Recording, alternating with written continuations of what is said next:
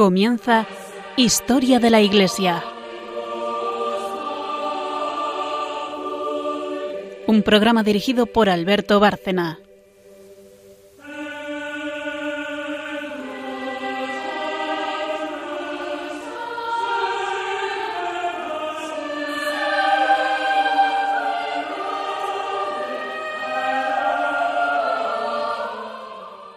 Buenas noches, oyentes de Radio María, programa más de Historia de la Iglesia. Buenas noches, María Ornedo. Buenas noches. Buenas noches, Carmen Turdemontis. Buenas noches. Bueno, pues como siempre para todos nuestros oyentes y para quienes no nos hayan seguido, puede haber alguien que sea la primera vez que oye este programa, hago un pequeño resumen de cómo, de cómo lo organizamos, ¿no? Tenemos una primera sección que es histórica, en la que Carmen eh, nos introduce el tema. Hay un santo elegido también mm, que tenga relación generalmente con el programa. Y luego el magisterio, la última parte, la hace María Ornedo, hablando del magisterio relacionado también con el programa o con el santo. En realidad, tratamos de buscar una unidad en el programa eh, y hoy, para quien no estuviera oyéndonos el pasado martes, pues eh, solo quiero comentar que empezamos a hablar de padres del desierto. Después de una larga serie que hemos dedicado a los padres de la Iglesia, pues empezamos a hablar de padres del desierto. Vimos ejemplos asombrosos, como el de San Simeón de Estilita y de los estilitas en general, que vivían subidos en una columna, apartados del mundo, o en el desierto, en el caso de los padres del desierto. Había mujeres también que seguían este tipo de vida y eran muy valorados, muy queridos, eh, muy seguidos en su entorno e incluso venía gente muy lejana a ellos, a esa parte en la que en la que estaban. Eran sobre todo dos regiones, eh, en Egipto y Siria, cuando todavía aquello era Imperio Romano de Oriente, Imperio Bizantino después. Y esta práctica de apartarse del mundo eh, de una manera extrema en el desierto o incluso en la columna, eh, hasta el siglo XV, nos contaba Carmen, seguimos encontrándolo en Rusia, la Rusia ya separada después del cisma de Oriente, en la Rusia ortodoxa, vamos. Así que en la parte histórica hoy nos vamos a dedicar eh, concretamente a la figura de, bueno, seguimos con los padres del desierto y vamos a empezar a hablar, claro, de su relación con el monacato y con grandes personajes históricos dentro de la Iglesia, como es San Antonio Abad.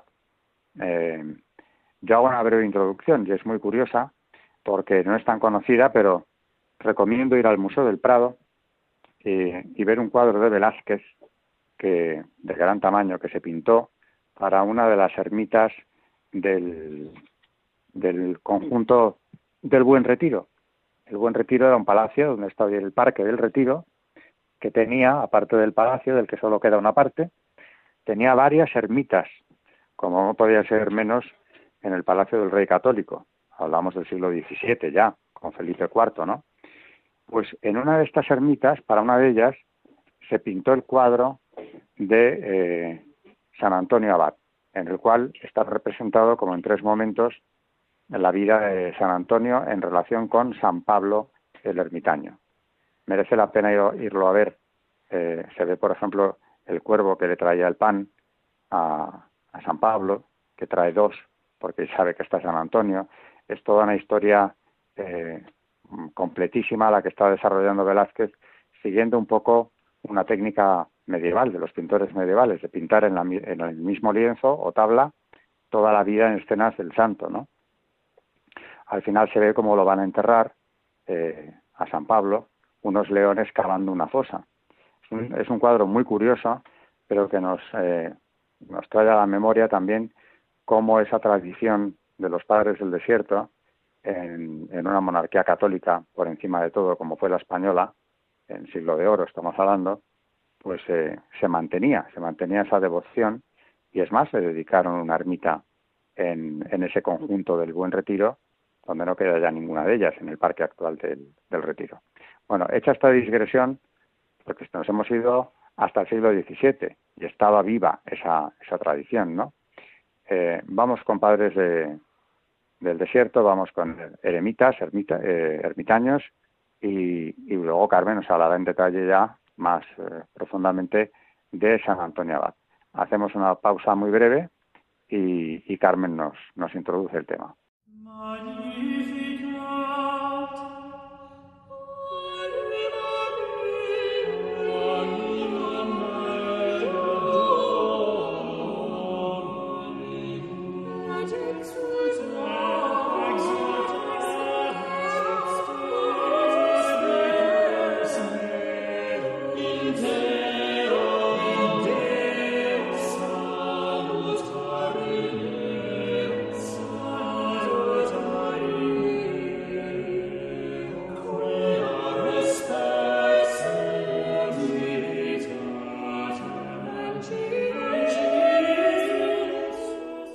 Están escuchando en Radio María Historia de la Iglesia, dirigido por Alberto Bárcena.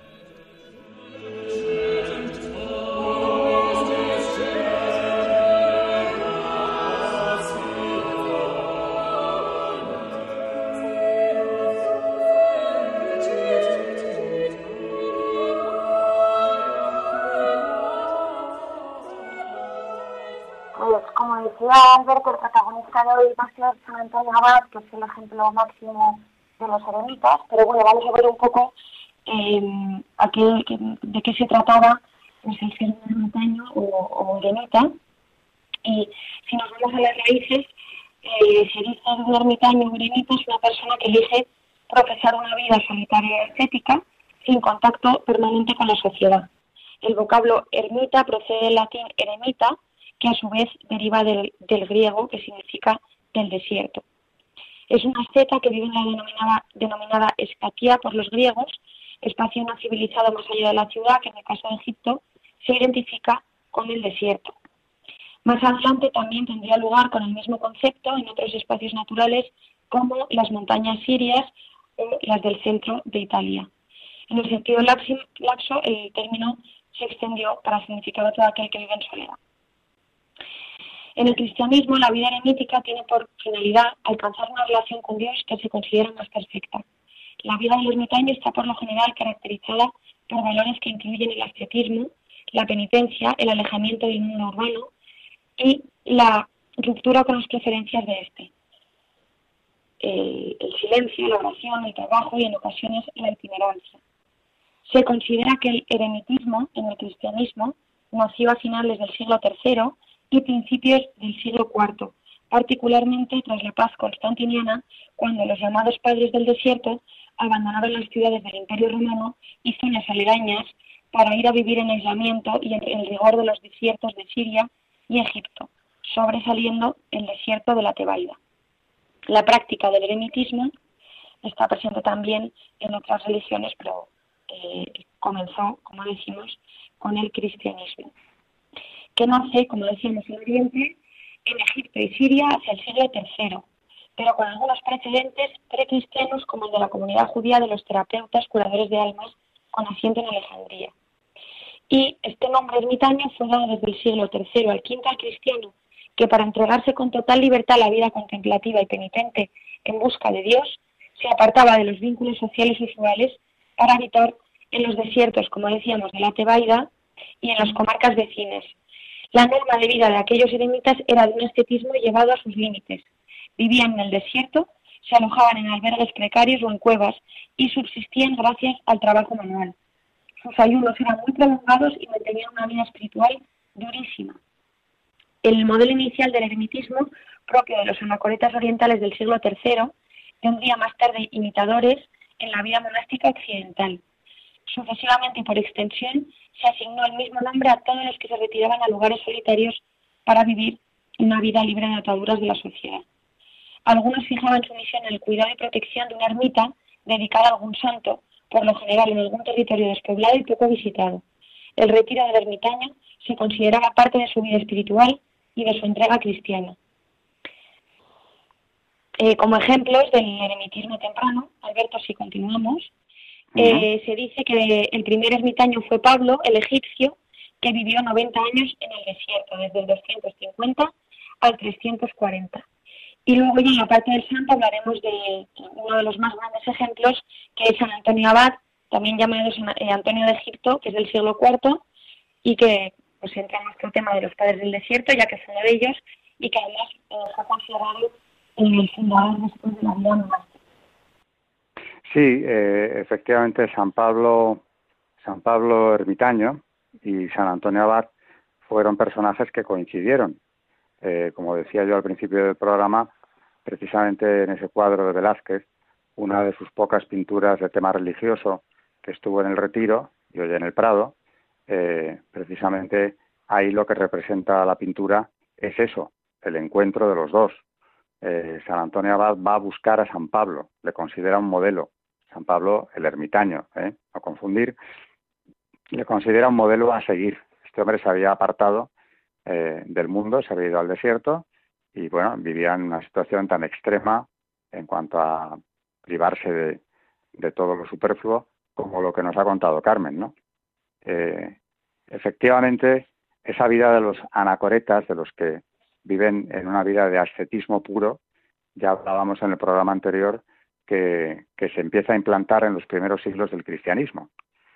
Eh, algún autor destaca un hecho que es curioso y es verdad que empieza a darse esta situación precisamente cuando acaban las persecuciones claro, durante el tiempo de las persecuciones, mm, bastante tenían ya aquellos cristianos perseguidos con sobrevivir, siempre con una fe grandísima que les hacía afrontar el martirio, entregar la vida, en condiciones a veces muy precarias. Cuando llegaba una persecución, y fueron diez, pues eh, lo perdían todo, al final la vida también, eh, con muertes eh, muy crueles que tenían por objeto buscar la apostasía del mártir, que era el interés supremo siempre de los que han matado cristianos por su fe. Bueno, pues cuando acaban las persecuciones, en las cuales se había probado tanto heroísmo, eh, tantos mártires como dieron su vida sin, sin ningún rencor hacia sus verdugos, por cierto, cuando llega ya la paz de la Iglesia, después de Constantino el Grande, que prohíbe las persecuciones, o mejor dicho, concede ya la libertad religiosa eh, en todo el imperio, siendo así que los únicos perseguidos eran los cristianos, con lo cual era tanto como decir que ya los cristianos no podían ser perseguidos. Cuando llega esa paz de la Iglesia, empezamos a ver mm, hombres, mujeres también, que buscan el alejamiento del mundo. Ya hay paz en sus ciudades, ya no eh, se les persigue, no tienen que dar la vida por Dios.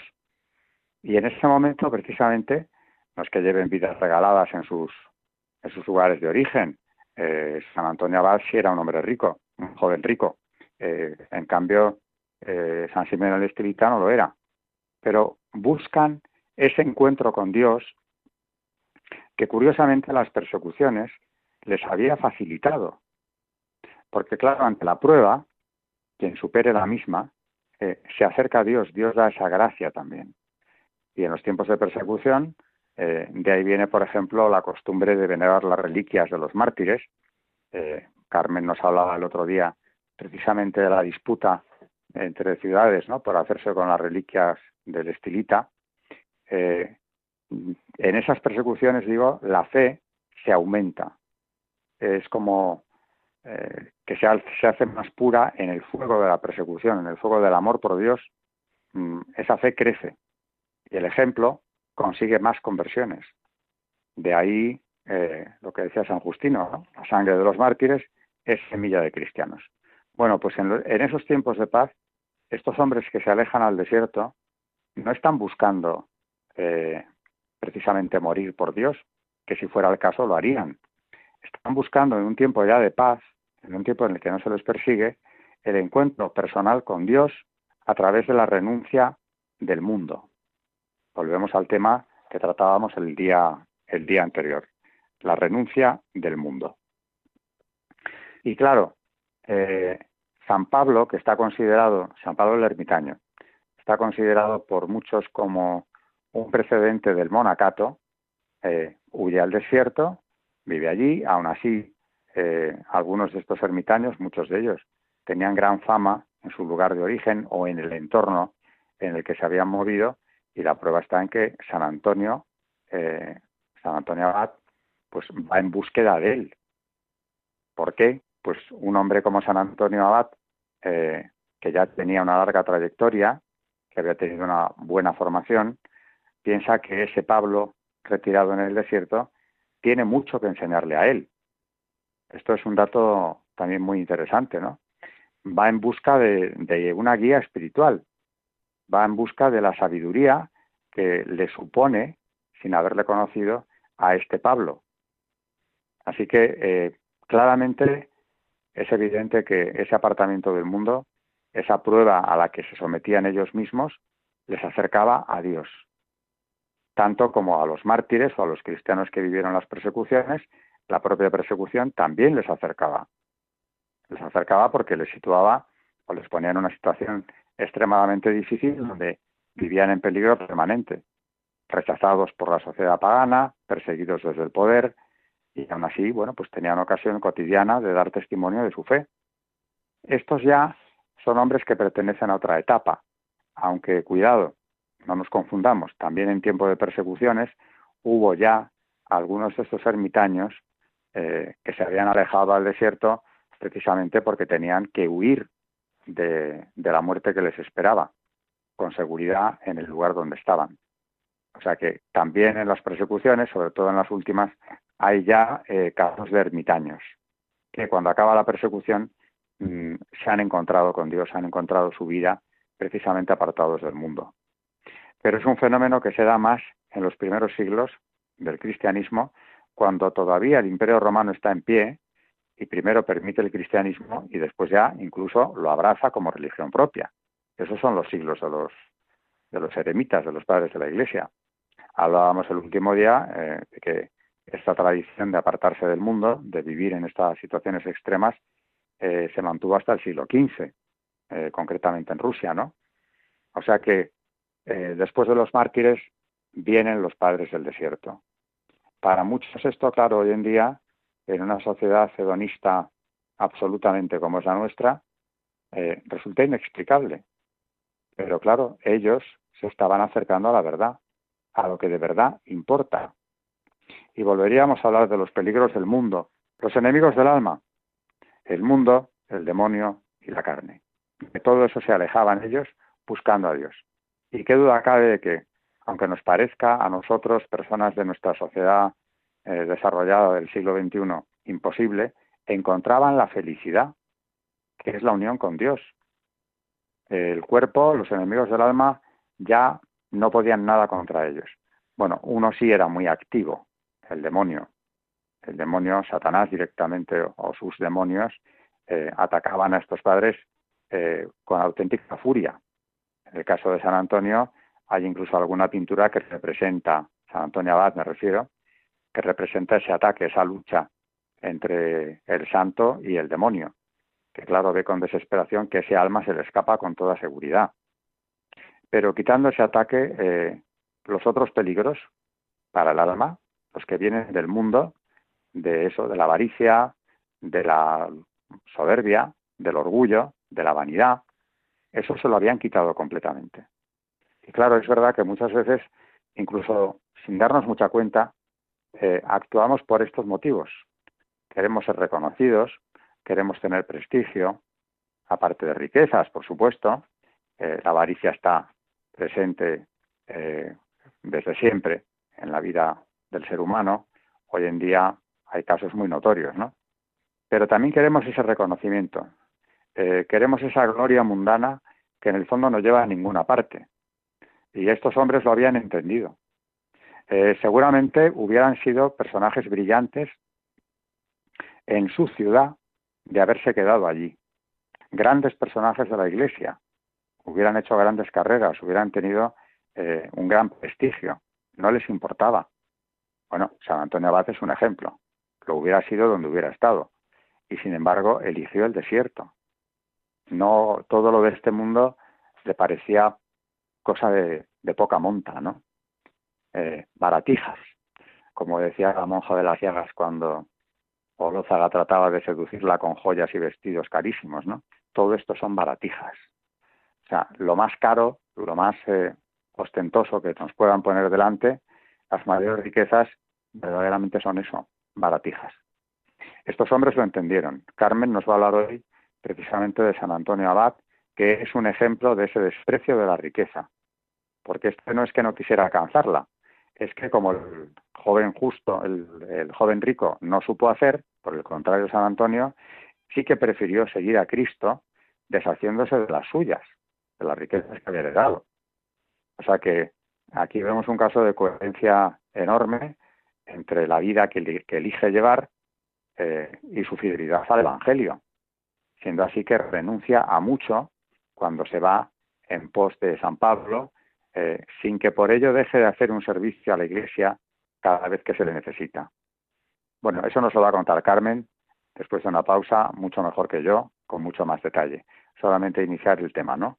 Eh, San Antonio Abad se le llama Abad porque lo fue, dirigió comunidades monásticas, intervino en el debate contra el arrianismo, viajando hasta Alejandría.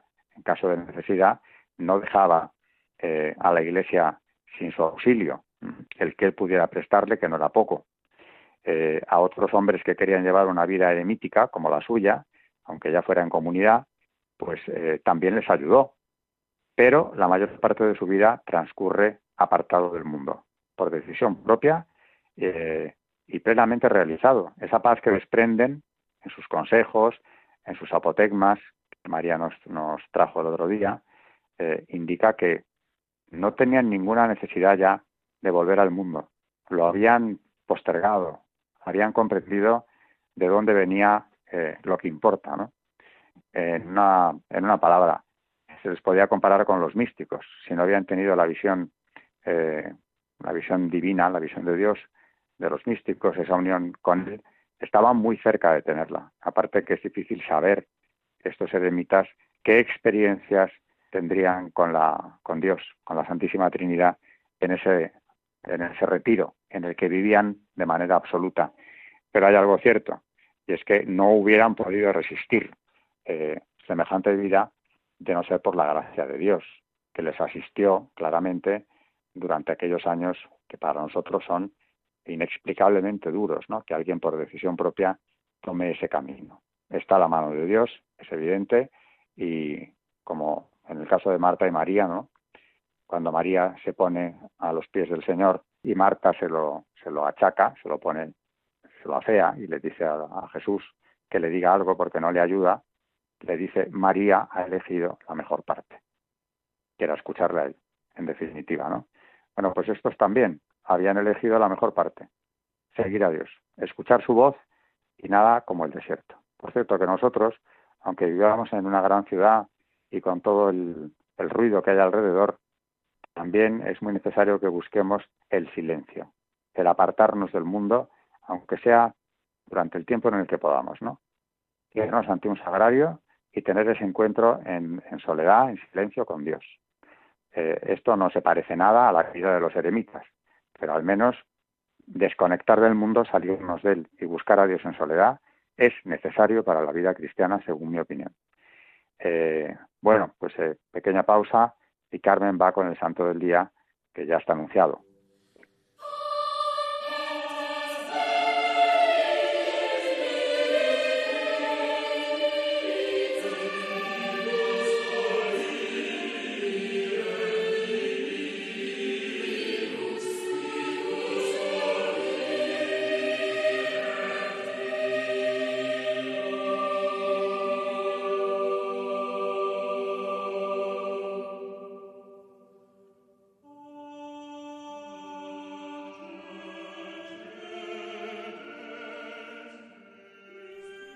Están escuchando en Radio María Historia de la Iglesia, dirigido por Alberto Bárcena.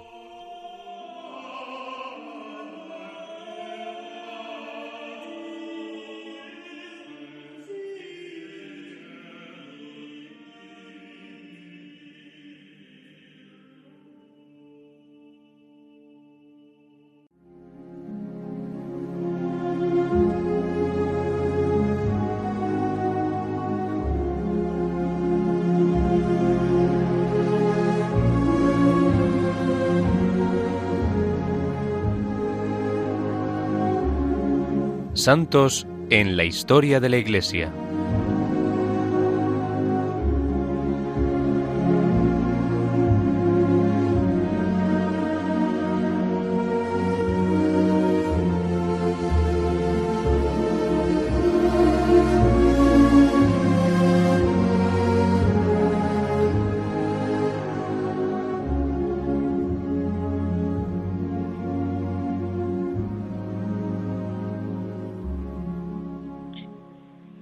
Pues sí, hoy vamos a hablar de San Antonio Abad, que nació en una población del Alto Egipto, al sur de Memphis, el año 251. A la muerte de sus padres, cuando tenía 20 años, heredó una considerable fortuna y el cuidado de su hermana pequeña. Seis meses después, oyó leer en la iglesia las palabras de Cristo al joven rico.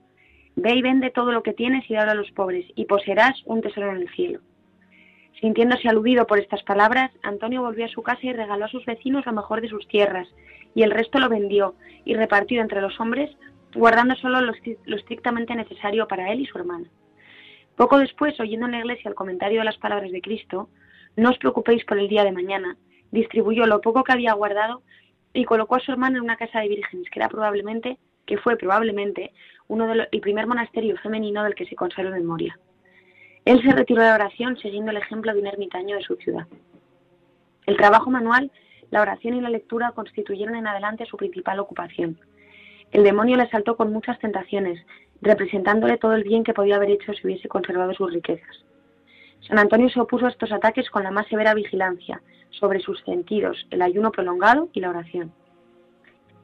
El santo se alimentaba exclusivamente de pan con un poco de sal y no bebía más que agua, Nunca comía antes de la caída del sol y en ciertas épocas solo cada tres o cuatro días. Y aún así, los que le conocían decían que siempre parecía vigoroso y se mostraba siempre alegre. En una ocasión el demonio le golpeó tan rudamente que un amigo encontró al santo medio muerto. Al volver en sí, exclamó, ¿Dónde te has escondido, Señor? ¿Por qué no estabas aquí para ayudarme? A lo que una voz respondió, Aquí estaba yo, Antonio, asistiéndote en el combate, y como has resistido valientemente al enemigo, te protegeré siempre y haré que tu nombre sea famoso en toda la tierra. A los 35 años de edad pasó a la ribera oriental del Nilo y fijó su morada en la cumbre de un monte. Allí vivió casi 20 años sin ver apenas ser humano, algún ser humano, fuera del hombre que le traía pan cada seis meses. Hacia el año 305, a los 54 años de edad, abandonó su celda en la montaña y fundó un monasterio en Fallo, al recrudecerse la persecución de Maximino, en el año 311, San Antonio se dirigió a Alejandría para animar a los mártires. Una vez pasada la persecución, volvió a su monasterio y poco después fundó otro, llamado Pispir, cerca del Nilo. Sin embargo, vivía generalmente en un monte de difícil acceso, con su discípulo Macario, quien se encargaba de recibir a los visitantes. Si Macario encontraba estos suficientemente espirituales, San Antonio conversaba con ellos. Si no, Macario les daba algunos consejos y San Antonio solo aparecía para predicarles un corto sermón. El santo tuvo cierta vez una visión en la que toda la tierra se le apareció tan cubierta de serpientes que parecía imposible dar un paso sobre ella. Ante tal espectáculo, el santo exclamó, ¿Quién podrá escapar, Señor? Y una voz le respondió, la humildad Antonio. En el año 339, San Antonio tuvo una visión en la que le fueron revelados los desastres que, iba a causar la persecución arriana en Alejandría dos años después. A petición de los obispos, hacia el año 355 hizo un viaje a Alejandría para refutar a los arrianos. Allí predicó la unidad del Hijo con el Padre, acusando a los arrianos a confundirse con los paganos que adoran y sirven a la criatura más bien que al Creador. Todo el pueblo se reunía para verle y escucharle. Aun los mismos paganos decían, queremos ver al hombre de Dios. Antonio convirtió a muchos de ellos y obró algunos milagros. En la puerta de la ciudad curó una muchacha poseída de un mal espíritu. Murió el, 17 de enero del año 356. Y si nuestros oyentes quieren saber algo más de él, San Atanasio de Alejandría tiene eh, un escrito sobre él de unas 40 páginas en la que relata con mucho más detalle los milagros y la vida de San Antonio.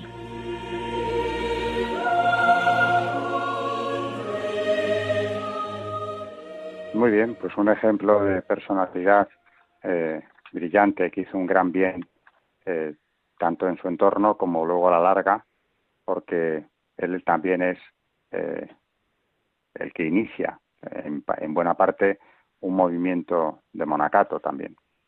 Bueno, ya en su época hay comunidades que él alienta, que él dirige, y vemos, como nos ha dicho Carmen, que es un caso contrario al del joven rico. Hereda muy joven las propiedades de sus padres que mueren e incluso regala parte de, estas tierras a sus vecinos. Y el resto se lo da a los pobres. Eh, únicamente se reserva esa parte de su hermana, que por cierto pasa a vivir en una comunidad de vírgenes, como dice Carmen, sería una de las primeras, quizá fuese la primera comunidad, eh, como nos ha dicho ella, pero él ya después de esto, sin bienes propios, eh, empieza la vida que a él le importa, esa vida de acercamiento hacia Dios. O sea que tenemos aquí un, gran ejemplo, un gran ejemplo que, como decía yo antes, también buscó a su vez el de Pablo, el ermitaño, eh, precisamente en esa búsqueda de Dios en el desierto. Bueno, pues eh, hacemos otra pausa y María nos traerá magisterio, apotegmas, o lo que haya preparado sobre estos padres del desierto, sobre estos eremitas, sobre estos primeros hombres que se apartaban del mundo buscando a Dios. Origen o precedente claro de los contemplativos actuales.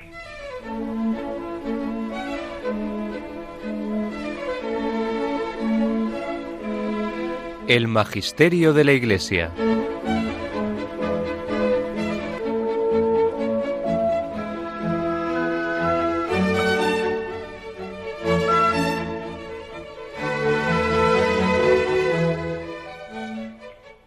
Bueno, pues ya el otro día empezamos con los apotegmas, que son los, eh, las sentencias o dichos o consejos que estos eh, padres del desierto mm, decían a la gente que iba a, pedir, a pedirles consejo. Y ya dijimos que íbamos a hablar un poco sobre la acedía, que es uno de los ocho pecados capitales en Evagrio y Casiano y que, bueno, se puede definir como la necesidad de estar en otra parte. Es decir, como, como que no podemos vivir en el momento presente, sino que queremos estar haciendo otra cosa o, pues no sé, con otra vida que no es la que tenemos, etcétera, sino en otra cosa y nos invade la tristeza, la desgana, etcétera. Y bueno, San Antonio mm, Dice en uno de estos dichos, dice, el santo Abba Antonio, estando en el desierto, cayó en la acería y a la vez sufría una gran oscuridad en su alma y decía a Dios, quiero salvarme y no me lo permiten mis pensamientos. ¿Qué debo hacer con esta tribulación? ¿Cómo me salvaré? Y salió fuera. Y vio a uno que se le parecía mucho que estaba sentado trabajando. Luego se levantaba de su trabajo y oraba y de nuevo se sentaba, tejía una estera de palmas y se levantaba otra vez a orar. Era un ángel del Señor que había sido enviado a Antonio para corrección y salvaguarda. Y oyó la voz del ángel que le decía, haz esto y te salvarás. Y con estas palabras se llenó de aleluya y de confianza, y obrando así encontró la salvación que buscaba. Hay otro que dice, contaba el abá pastor que el abá Juan el enano, había pedido al Señor que le librase de todas sus pasiones. Lograda esta paz del alma, fue a un anciano y le dijo, He aquí un hombre tranquilo, que no padece lucha ninguna. Pero el anciano le contestó, Ve y pide al Señor que te envíe batallas, porque el alma adelanta luchando.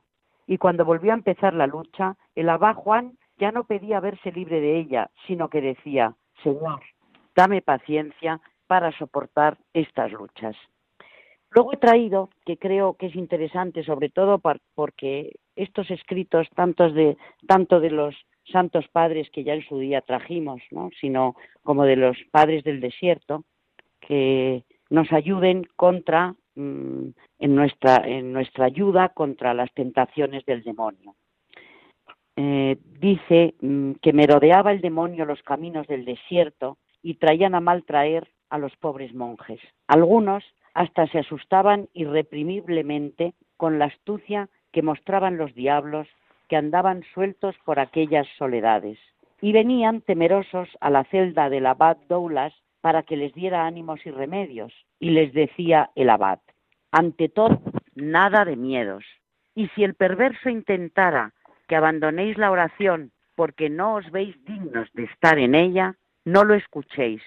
Él sabe mejor que nadie que nada hay como el recogimiento y la penitencia material en el alimento, por ejemplo, para rechazar sus acosos.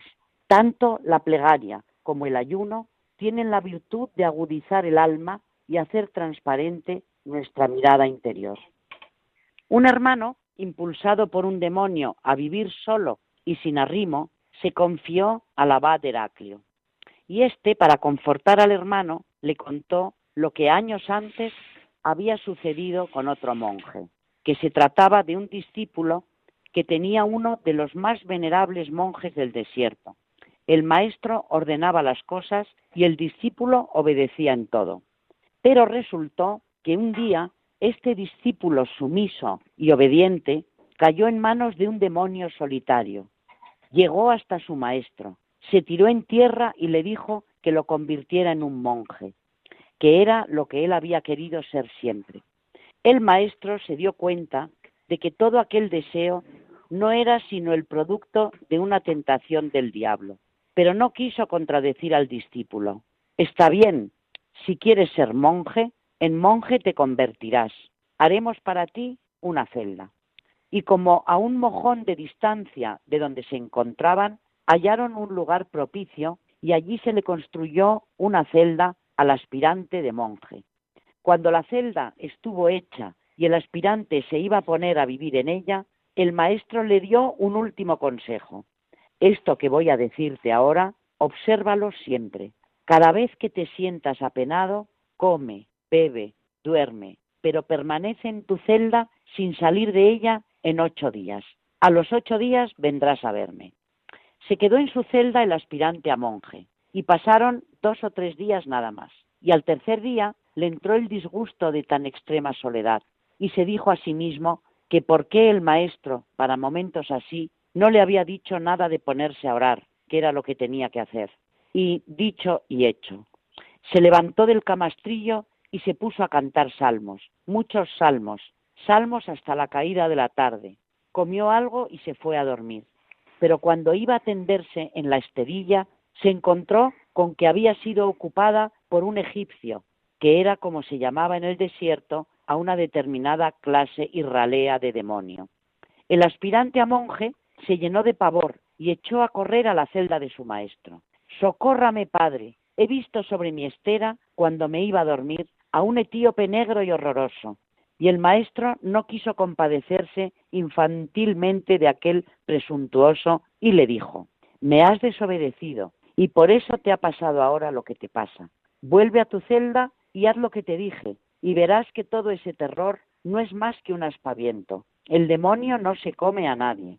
Y fue el discípulo y se puso ahora sí a hacer lo que le había dicho el maestro, y acabó por convertirse en un monje excepcional y valeroso. Otro tenemos. Eh, los discípulos del abad Marcos dijeron siempre de él que era tanta su modestia y ansia de soledad que en treinta años de desierto ni una sola vez salió de su celda. El sacerdote capellán del desierto solía celebrarle alguna vez la Eucaristía, pero el diablo de todas las tentaciones, viendo un día con harto cansancio, la resistencia casi heroica de aquel eremita, lo tentó con bajas sospechas acerca de la conducta del sacerdote.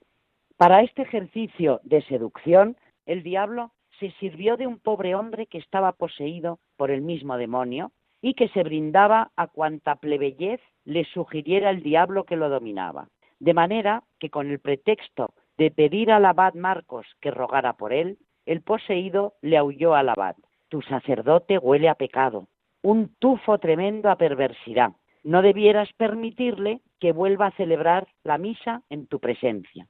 Pero Marcos, que estaba lleno del espíritu de sabiduría y de bondad, le dijo al poseso, Hijo mío, todos, tarde o temprano, se desembarazan de la impureza, pero tú, desgraciadamente, has venido con ella sobre los hombros y el alma. ¿No sabes que está escrito en el Evangelio aquello de no juzguéis a fin de no ser juzgados? Si mi sacerdote es un pecador, el Señor lo perdonará, y lo salvará, porque también está escrito que debemos orar los unos por los otros a fin de que seamos curados. Y después de estas palabras, oró el abad y con su oración expulsó del poseso al demonio que se le había clavado en el alma, y el hombre quedó curado. Y cuando días después llegó el sacerdote, según su costumbre, quiso el Señor hacer a Marcos protagonista de un prodigio. Se acercaba el sacerdote al altar y de repente el anciano Marcos vio el milagro. Un ángel del Señor descendía del cielo y ponía su mano sobre la cabeza del clérigo, y éste se transformaba en una columna de fuego. Marcos estaba absorto ante esta visión y escuchó entonces una misteriosa voz que le decía, Marcos, ¿por qué te sorprende esto?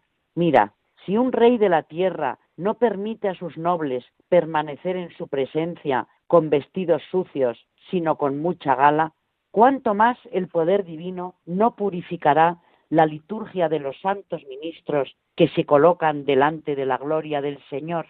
Y el noble atleta de Cristo, Marcos el egipcio, se tornó grande y fue juzgado digno de este carisma. Bueno, pues siguiendo con estas tretas del demonio, eh, pasamos a otra. Contaba el abad Nicetas que durante cierto tiempo tuvo a su cargo a dos hermanos que estaban empeñados en que se les permitiera vivir juntos Decía uno de ellos, que si mi hermano desea algo, yo lo haré inmediatamente. Y decía él, el otro, que yo haré siempre la voluntad de mi hermano.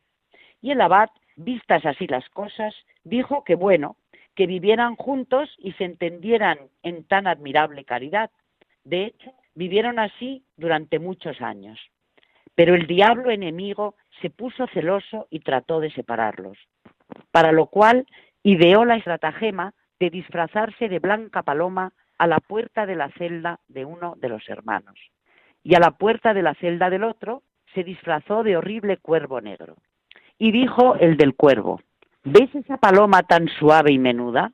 Y dijo el otro, pues no, lo siento, eso no es una paloma, eso es un cuervo. Y discutieron suavemente, pero discutieron acerca de la paloma y del cuervo. Subió de tono la discusión y de contradicción en contradicción y de grito en grito, vinieron a insultarse y a levantarse las manos. Hubo sangre y golpes, y el diablo enemigo estaba en su salsa y gozaba perversamente. Se separaron cuando terminaron la reyerta. Tres días después pensaron que habían sido unos estúpidos y volvieron a convivir. Hicieron penitencia, examinaron seriamente su conducta, se dijeron que a lo mejor se habían equivocado los dos cuando dijeron lo de la paloma y el cuervo, y gracias a esta sinceridad del uno con el otro, el diablo quedó burlado y ellos pudieron seguir viviendo juntos hasta la muerte. Seguimos con, con otro. Otro hermano preguntaba frecuentemente por cuáles eran los procedimientos del diablo para tentar a los santos de Dios. Y el venerable abad del monasterio contó lo que había sucedido al venerable Nikon, que habitaba en el monte Sinaí. Alguien dijo, yendo un día a la tienda de un faranita y encontrando sola en casa a su joven hija, pecó con ella. Después el joven monje dijo a la muchacha que si alguien le preguntaba por lo que había hecho, contestara que había sido el anacoreta Nikon el que la había seducido.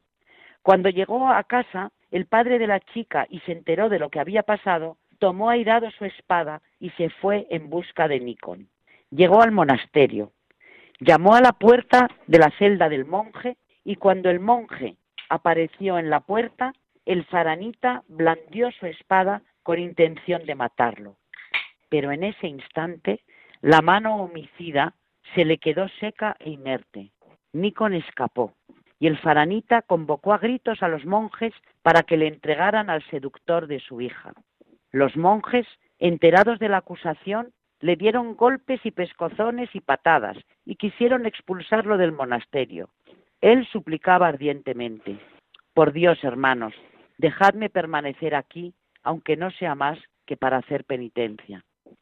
Se compadecieron los monjes y decidieron que siguiera viviendo en su celda, pero que no saliera de ella a la vida de la comunidad. Y eso fue lo que hizo, vivir como un solitario, Iba a la iglesia cuando en ella no había nadie y lo restante del tiempo lo consumía a solas en su retiro. Tres años largos estuvo así este hombre inocente y silencioso, pero resultó que al monje mentiroso y calumniador lo acosó un día el demonio, se le enroscó en la garganta y le disparó la lengua. El monje del pecado salió una tarde al medio del coro de la iglesia y delante de todos los monjes confesó que había sido él el que había pecado con la muchacha Faranita. Los monjes se golpeaban el pecho por la injusticia que contra el venerable monje habían cometido y le pedían perdón. Y el monje Nikon les dijo entonces, por lo que haya que perdonar, sed perdonados, pero en cuanto a seguir viviendo aquí, no quiero. Renuncio a vivir con vosotros, ya que entre vosotros no he encontrado a nadie con el discernimiento justo para averiguar la verdad, o al menos para comparecerse de mí. Y el monje se alejó del monasterio. Y al final de su narración, el abad añadió, para quien le había preguntado por lo de la estrategia del diablo en la tentación, así como ahora te he dicho, suele el diablo tentar a quienes más cerca están de la pureza y de la voluntad de Dios. El bienaventurado Pablo, que era fiel discípulo del abad Antonio, hizo un viaje lejano para visitar uno de los monasterios del desierto. Quería levantar el ánimo un poco mustio de algunos hermanos. Llegó y después de la conversación de saludo, entró con los hermanos en el templo del Señor para hacer la oración comunitaria. El bienaventurado Pablo prestaba atención y simpatía a todos los hermanos que iban llegando a la iglesia.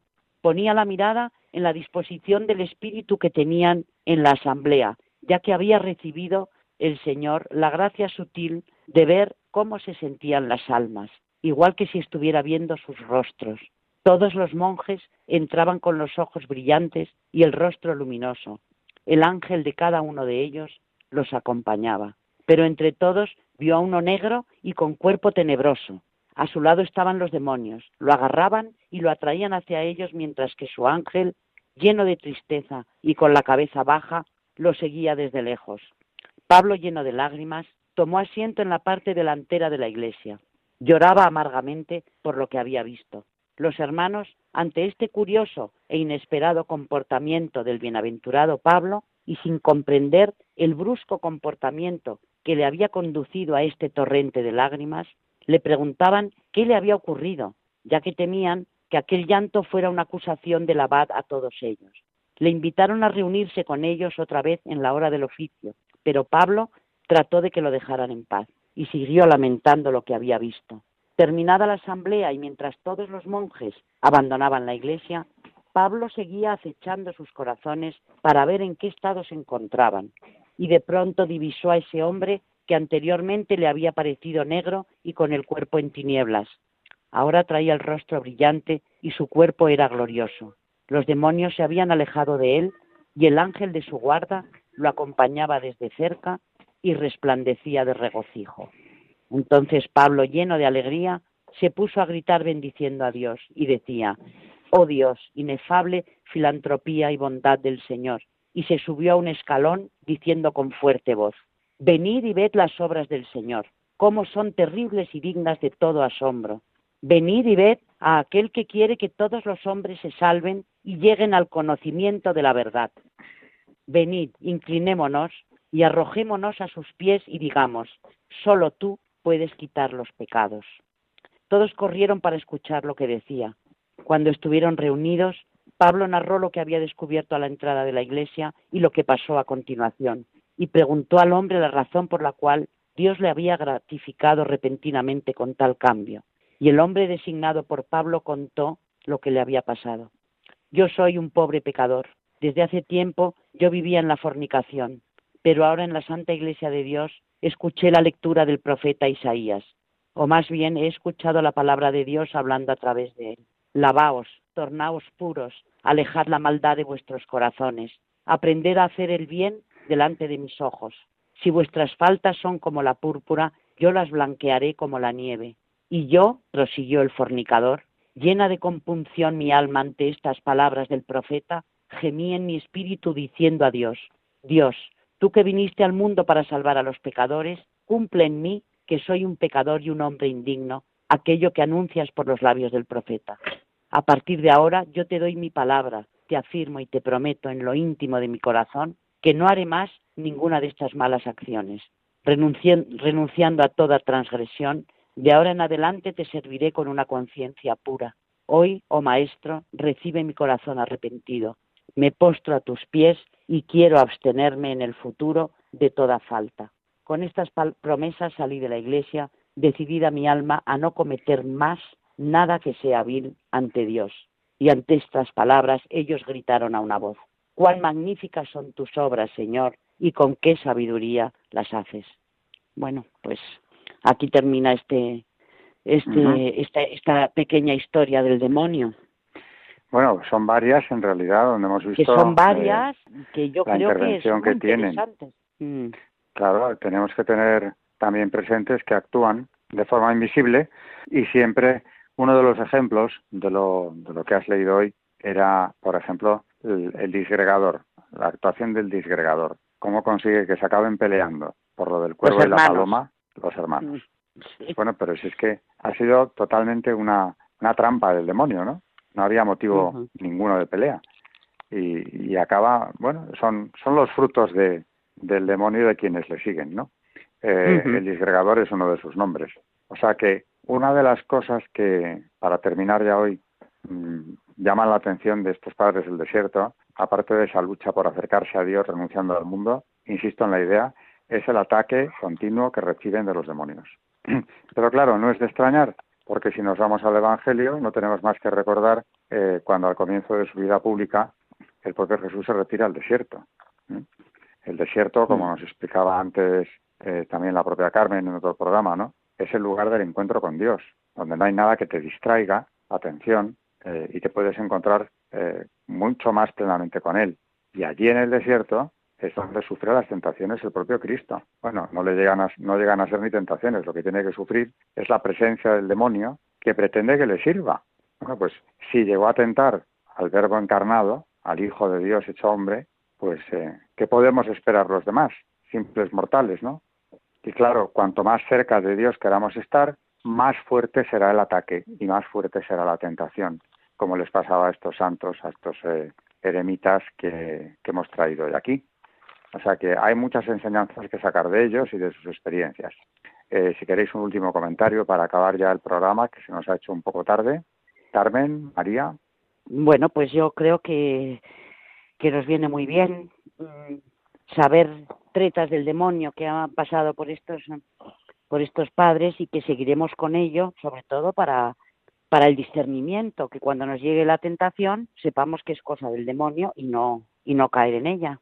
Claro, o sea que sí considero que es una gran ayuda profundizar en el mensaje de estos de estos santos, de los dos padres del desierto, de estos grandes padres también de, la Iglesia que venimos tratando. Nos hemos ido ya hace mucho en este programa a épocas remotas, a los primeros siglos, ¿no? Pero cuánta enseñanza hay en ellos, cuántas experiencias que nos sirven hoy. Eh, buenas noches, María Ornedo, y muchas gracias. Buenas noches y gracias. Buenas noches, Carmen Turdemontis, gracias también. Gracias a vosotros y buenas noches. Y buenas noches a todos los oyentes de Radio María. Hasta el próximo programa, eh, que esperamos encontrarnos otra vez. Buenas noches.